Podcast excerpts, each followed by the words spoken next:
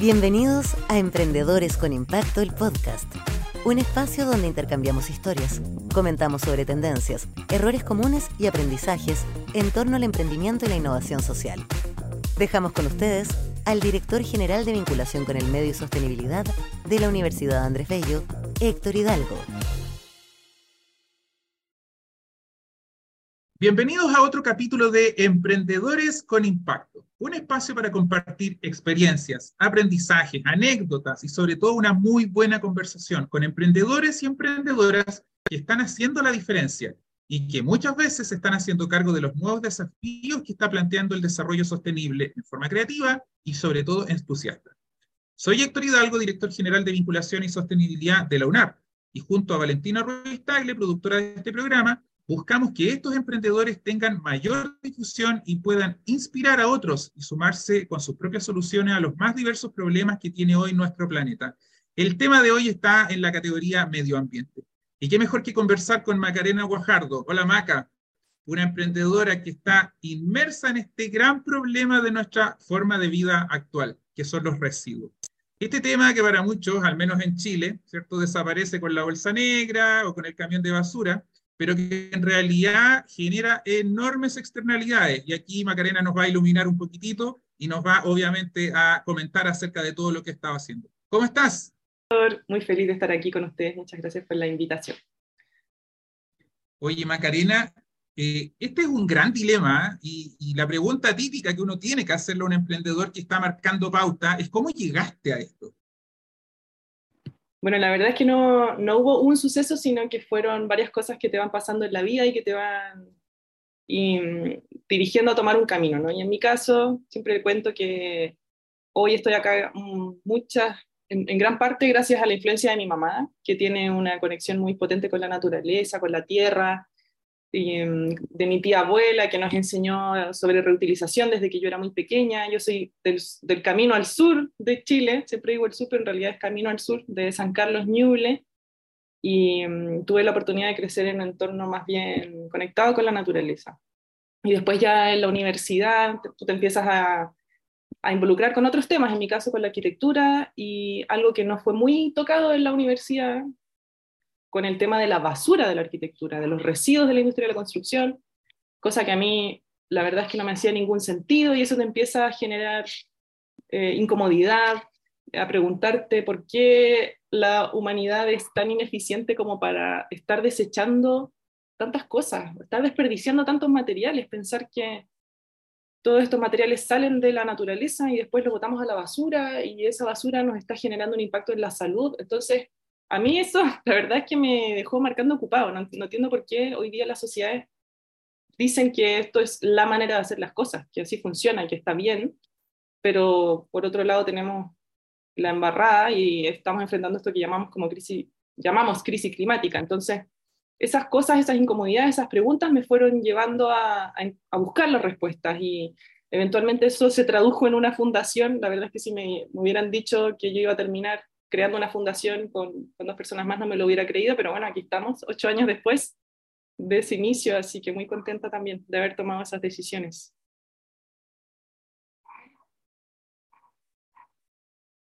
Oye, Macarena, y justamente esa parte, eh, ¿Qué tan difícil fue esta etapa de vivir ya de, lo que te pasó a ti con este problema y ya después convertirlo en concreto, un emprendimiento que funciona, que es formal, que tiene obligaciones, que tiene operación, etcétera? ¿Cómo fue esa transición? Bueno, fue muy, muy difícil, la verdad, porque yo, persona que llega a Santiago a vivir de Chillán, a mí me daba miedo andar en micro antes, me daba miedo andar en metro, no sabía qué era eso no conocía mucha gente. Entonces, armar una fundación para alguien que no se mueve bien en, un entorno es un desafío, sobre todo también trabajar en un tema que es de poca relevancia política. Actualmente se habla mucho de medio ambiente, pero cuando comenzamos el 2014 no había muchas leyes como las que hay hoy, no había interés, este tema no estaba en la agenda pública, se hablaba de lo mismo que hablamos siempre, que es salud, educación, y se nos olvida que el medio ambiente es la base de nuestra salud y la base también de, de, poder educarnos en, cómo convivir de manera equilibrada y, poder subsistir, ¿no? Eh, Entonces fue muy, muy difícil y además que no hay mucho apoyo económico. El Ministerio del Medio Ambiente tiene fondos muy reducidos para estas temáticas. Hoy recién se están empezando a crear nuevos financiamientos, nuevas oportunidades. Entonces, creo que me pasó lo que le pasa a muchas personas que se enamoran de de un, de un tema, en mi caso de, de, los residuos y de lo desafiante que puede ser eso, al mismo tiempo de lo interesante que es, porque todas las disciplinas tienen algo que ver en esto. Entonces, yo hoy, hoy, muchas personas me dicen, Maca, quiero hacer una fundación, y yo recomiendo que no, que no lo hagan, porque la verdad es que hoy estamos eh, básicamente el 90% de nuestro tiempo tratando de sostener una organización y el otro 10% haciendo o cumpliendo el propósito de la organización, porque tienes que financiar un abogado, un contador, una oficina, internet, es tener que ver eh, quién ingresa a trabajar, los protocolos, millones de cosas que están detrás de cumplir el propósito para el cual tú estás trabajando. Entonces, es muy difícil sostener un, una organización, un emprendimiento, y hoy día, afortunadamente, hay cada vez más in iniciativas. Por eso yo recomiendo que si alguna persona tiene pasión por esto, trate de sumarse a algún movimiento ya existente y no se desgaste creando una organización nueva. Eso también es un problema porque nos polarizamos y no enfocamos nuestros esfuerzos y no, no permitimos que este impacto se potencie. Oye, qué interesante lo que comentas. Eh, visto desde el punto de vista de los que quieren ser parte de la solución y les falta justo el cómo, aquí yo veo que hay un tremendo, tremendo eh, consejo, ¿cierto? Que, que, probablemente va a ser de mucho interés para la, para la gente que nos ve y que nos escucha, ¿ya? Bueno, tú fuiste una de las premiadas del Jan Chile, en alguna de las generaciones, como tú sabes, postulan muchos emprendedores eh, y es muy difícil para el jurado, me consta, ¿cierto? Seleccionar a uno de los 10 mejores. Eh, y, y, por lo mismo quería consultarte ahí si tú recuerdas alguna experiencia eh, interesante de lo que fue la generación cuando tú participaste en el Jan Chile, si hiciste contactos, redes, amigos, eh, bueno, y algunas otras cosas quizás que fueran interesantes para tu emprendimiento. Sí, no, bueno, a mí me tocó ser parte de la generación 2016 y recuerdo que ser parte de esa experiencia, de la mera experiencia de postular una idea, de explicarle tu idea a personas que no conoces, pero que, tienen tanta experiencia eh, creando organizaciones, impulsando movimientos, es algo muy enriquecedor. Fue muy enriquecedor para mí y también conocer otras personas que hasta el día de hoy tienen, hasta el día de hoy mantenemos vínculos. Tengo amigos todavía de, de esa generación que conocí ahí, que después compartimos oficina con muchos de esos emprendimientos, entonces realmente sirve eso es para mí una de las cosas más valiosas o de las cosas más importantes o de los consejos más eficientes es hacer redes, porque sola no hubiera llegado ni siquiera a la base de donde estamos ahora, en cambio, con el apoyo de personas, no solamente que te, que te entreguen financiamiento, como en el caso de, de Jan, que nos ayudó, ¿cierto? Sino que te entreguen una palabra de apoyo, que te entreguen apoyo moral, como le decimos, ¿no? Pero al mismo tiempo poder conocer, por ejemplo, a, a, un profesor, en ese caso, que tuvimos a Héctor Jorquera, me acuerdo cuando estuvimos en Quintay, y aprender tanto de una persona en tan poco tiempo, no sé.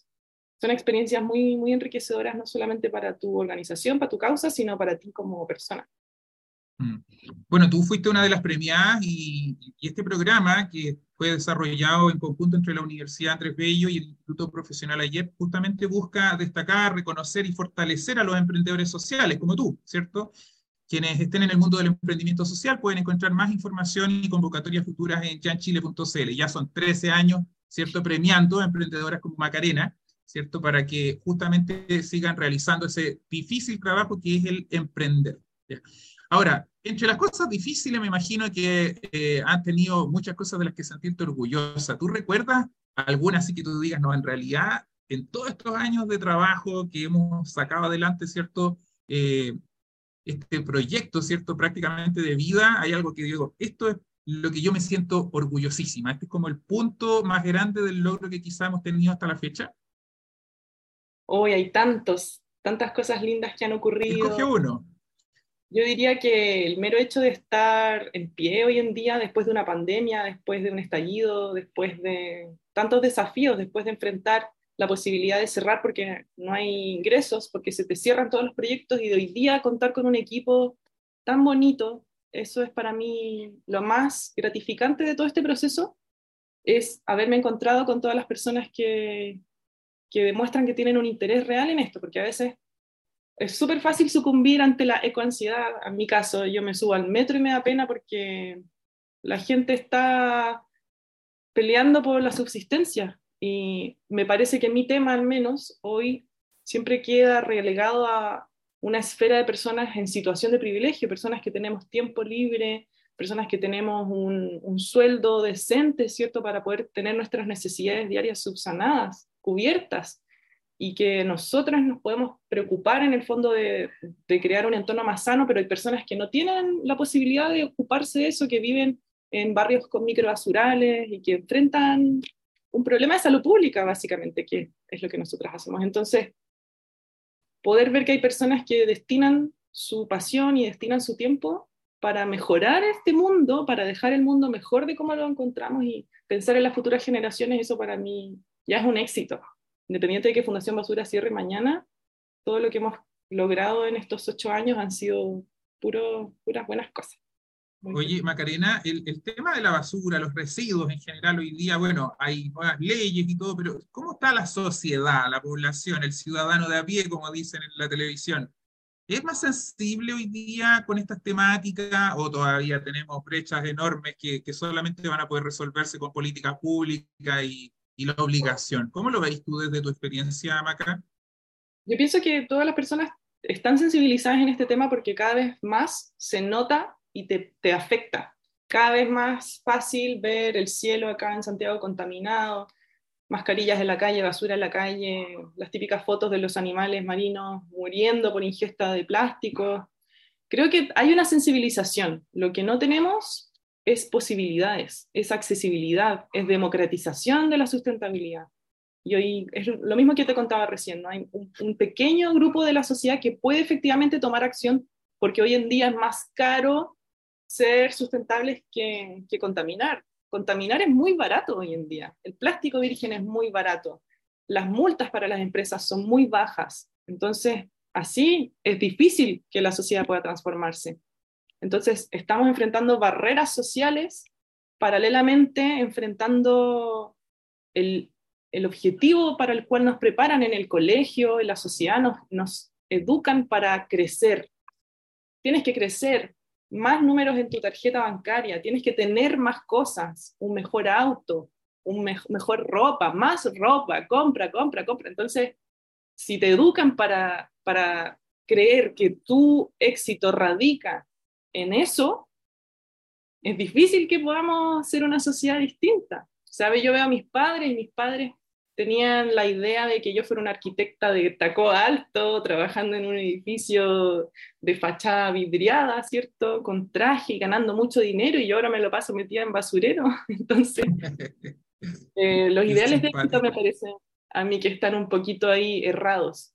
¿Qué es lo que queremos conseguir como sociedad, como humanidad, qué es el éxito, qué es realmente el bienestar. Yo pienso que esas conversaciones se están dando hoy, después de una pandemia, con los estallidos no solo en Chile, sino todas las revueltas y conflictos políticos que están ocurriendo a nivel mundial. Mm, y Macarena, hay una frase que a mí una vez la escuché en alguna frase por ahí, en algún evento, que decía, la basura es un problema de diseño.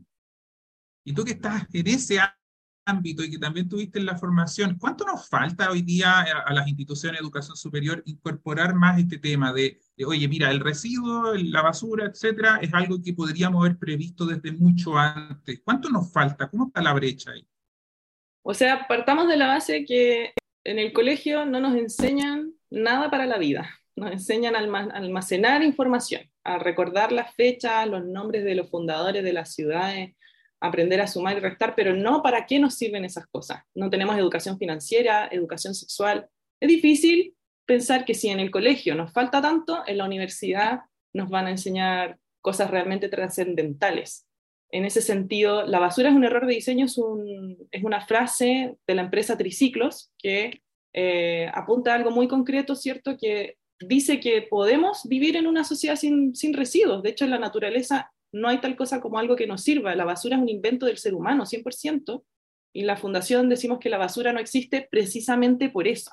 La basura en realidad solo existe en el, en el colectivo, en el pensamiento colectivo. Es un concepto que inventamos porque somos flojos, porque es más barato, como conversábamos, ¿cierto? Entonces, que las instituciones de educación superior hoy día se estén cuestionando eso, pero desde también, desde la comprensión de que un residuo es un desperdicio de recursos, desde el lado económico, ¿cierto? Porque a las empresas les interesa crecer económicamente, lo cual está súper, pero empezar a darse cuenta de que cada residuo que votan es dinero que están votando a la basura, y eso les hace preguntarse, ok, ¿cómo somos más eficientes? ¿Cómo eliminamos el concepto de residuo desde el inicio, desde ah, la conversación aguas arriba? Y eso va a hacer que todo sea más barato después. Porque hoy día, financiar en, en el caso de la sociedad, la ley REP, por ejemplo, todo el reciclaje de los residuos que generamos es muy caro, es mucho residuo para, para poder reciclarlo todo. Entonces es mucho mejor generar menos basura. Y esas son las, Así, y esas políticas nuevas que mencionaste, como la ley RED y, otras más que me imagino que existirán en Chile, también, por ejemplo, para el ámbito industrial, ¿crees que ayudan un poquitito más a avanzar más rápido o definitivamente eso termina siendo paliativo, muy menor, quizás muy sectorizado y todavía el problema sigue siendo enorme? ¿Cómo lo ves tú ahí desde tu especialidad? Yo pienso que todo contribuye en más, en mayor o en menor manera. Todo contribuye. El hecho de que hoy día tengamos una ley, por ejemplo, para prohibir las bolsas plásticas, sirve para conversarlo al menos, porque igual es normal encontrar bolsas plásticas aún en el comercio. Tenemos una ley de plásticos desechables de un solo uso. Nosotras como fundación estamos impulsando un proyecto de ley para prevenir y sancionar el eco blanqueado o greenwashing. Entonces son pequeñas cositas que no están solucionando el problema de raíz por ningún motivo, porque eso es una conversación mucho más profunda. Hay que romper muchos más esquemas para eso. Pero de alguna manera, obviamente, contribuyen a que empecemos con esa transición, empecemos a hacernos las preguntas para cambiar estos paradigmas de base que conversábamos delante. Es que a nivel mundial hay unos acuerdos y hay personas y hay empresas que tienen más poder, obviamente, que el ciudadano a pie, obviamente. Sin embargo, lamentablemente es el ciudadano a pie quien, quien paga las consecuencias de las decisiones que toman esas personas. Basta, basta ver las, las COP, las conferencias de las partes, la COP 25, 26, 27. A mí me tocó estar en la COP 25 y, y yo personalmente pierdo un poco de esperanza cuando voy a ese tipo de espacios porque te, te encuentras con todas estas potencias conversando, conversando y conversando y siguen conversando y ya, pues las decisiones y los cambios y las transformaciones, ¿cuándo? no hay mucho tiempo y se están viendo los efectos de la crisis climática hoy y pensar en las generaciones futuras. Yo ahora soy tía, tengo un sobrino de casi un año y me da miedo su vida y también las, las juventudes hoy día sienten miedo. Esto de la ecoansiedad es sentir miedo de cómo va a ser ese futuro. ¿Vamos a tener agua? ¿Va a haber tierra para cultivar alimentos? ¿Qué, qué van a, ¿Cómo van a ser esos alimentos? ¿Cómo va a ser mi salud? Eso es el miedo que estamos enfrentando hoy. ¿Va a haber bienestar? hay una extinción masiva de especies. O sea, hay tantas cosas ocurriendo terribles y al mismo tiempo están los políticos ahí dándose el lujo de no asistir a las sesiones para votar, por ejemplo, en nuestro país. Me parece muy mm, fuerte. Entonces, muy interesante. ¿Qué pasa, no? Oye, la pandemia les tocó muy duro a ustedes ya como fundación. Me, me imagino no solamente en el ámbito, lo que uno ve como, como persona externa, ¿cierto?, al rubro, eh, claro, teníamos una crisis sanitaria, ¿cierto? Atenciones y urgencias que cambiaron prioridades, pero después las calles llenos de mascarillas en el suelo y otros insumos que no deberían estar ahí. Eh, y, obviamente muchos emprendimientos sociales, que también lo vimos, ¿cierto? Con Valentina, bueno, cuando hacíamos este programa de revisando que muchos emprendimientos se les hizo la, la, pega más difícil, por así decirlo. ¿Cómo fue el caso de usted? Porque justo les toca los dos temas, el, el ser emprendedor social en un contexto de pandemia y segundo, estar involucrado directa o indirectamente con justamente generación de residuos que antes no se generaban y que los empezábamos a ver en estacionamientos, en la calle, en la vereda, etc. ¿Cómo lo viviste desde tu lado, Macarena? Fue súper difícil, muy difícil porque se cancelaron todos nuestros proyectos. Nosotras en, en gran mayoría de nuestros proyectos son en la calle, en el microbasural, en la feria. Entonces, para la pandemia todo se cerró, así que quedamos ahí en nada, pero bueno, somos resilientes, así que decidimos, como gran parte de, las organizaciones, volcarnos hacia la educación online, en nuestro caso, así que empezamos a generar encuentros, seminarios para hablar sobre estos temas, en particular sobre la salud. El gran dilema de la salud hoy es cómo tener salud sin daño. Hay una organización, de hecho, que se llama Salud sin Daño, les invito a, visitarla, pero es, es el gran dilema de cómo proteger nuestra salud sin dañar nuestra salud, que es básicamente lo que hacen las mascarillas. Proteges tu salud con una mascarilla desechable, pero después desechas esa mascarilla que daña tu propia salud después, a posteriori, ¿no? No tiene ningún sentido, es que me da mi... Pero al mismo tiempo... propósito ahí. Claro, pero al mismo tiempo, ¿cómo lo hacemos? Porque es un gran desafío y es la conversación que gira en general en torno a los plásticos ay, que el plástico es el enemigo porque es desechable, pero al mismo tiempo el plástico nos ha ayudado mucho en salud, a aumentar la, cantidad de pacientes beneficiados, a mejorar la durabilidad de nuestros alimentos, en fin, hay una serie de variables que, podríamos estar discutiendo tanto, pero, pero son las preguntas, me parece a mí, que nos ha permitido hacer la pandemia con lo que me quedo, con lo que nos quedamos en Fundación Basura, con las preguntas, con los desafíos.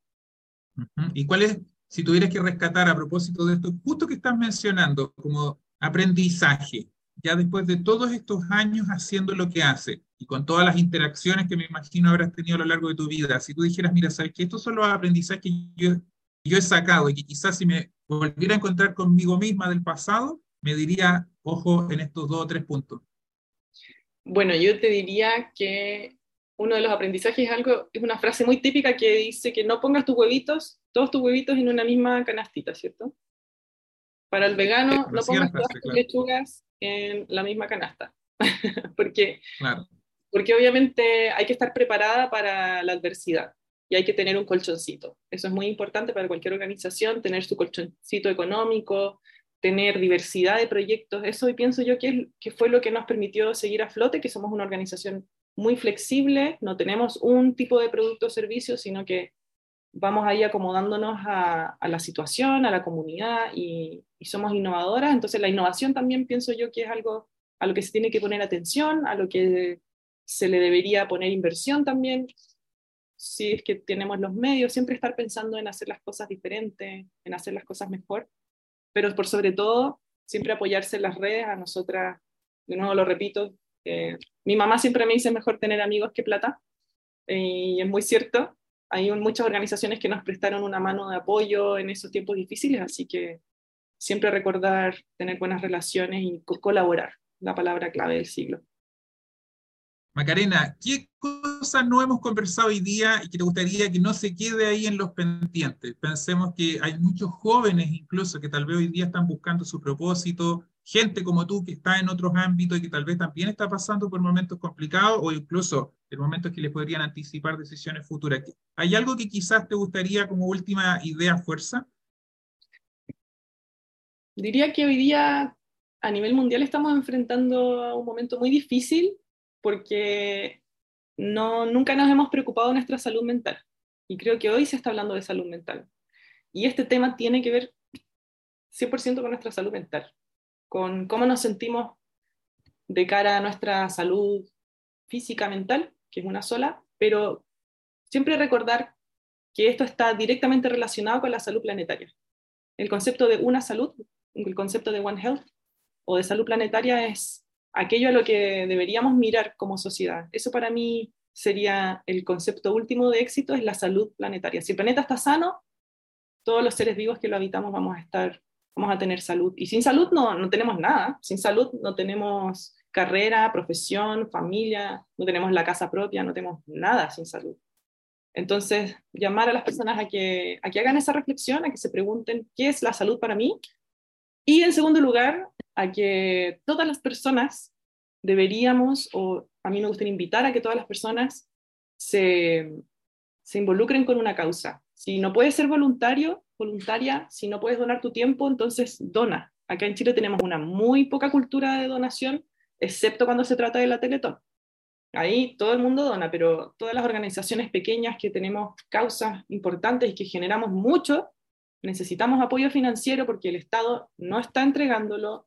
Es muy difícil además recibir donaciones de empresas porque qué empresa en nuestro caso es muy difícil, porque las empresas que más quieren donar son las que más contaminan, entonces tampoco tú puedes ahí entregar tu alma en ese sentido, así que invitar a las personas a que elijan una fundación y la apoyen, donen dos mil pesos mensuales, tres mil pesos mensuales, lo que puedan, háganse parte de un movimiento, háganse parte de una causa, pienso que solamente de esa manera vamos a poder impulsar las transiciones sociales o las transformaciones que necesitamos como sociedad para tener un buen porvenir.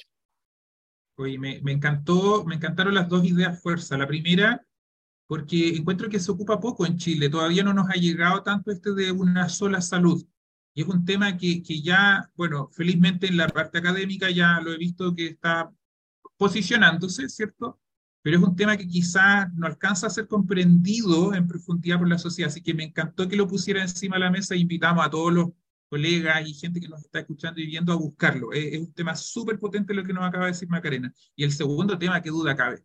Yo, de hecho, llegué a mi trabajo a propósito de esto, del voluntariado, del apoyar causa, y me encanta, Macarena, haber compartido contigo conocer lo que estás haciendo, la pasión que le pones, ¿cierto? Y que alguien como tú esté a cargo, ¿cierto?, de, de, poner un tremendo ladrillo en esta muralla. Así que, de verdad, muchísimas gracias, Macarena.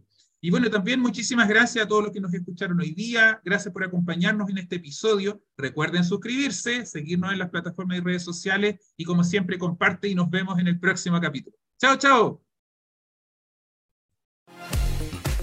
En nombre de la Universidad Andrés Bello, agradecemos a todos quienes nos acompañaron y los esperamos en nuestro próximo capítulo.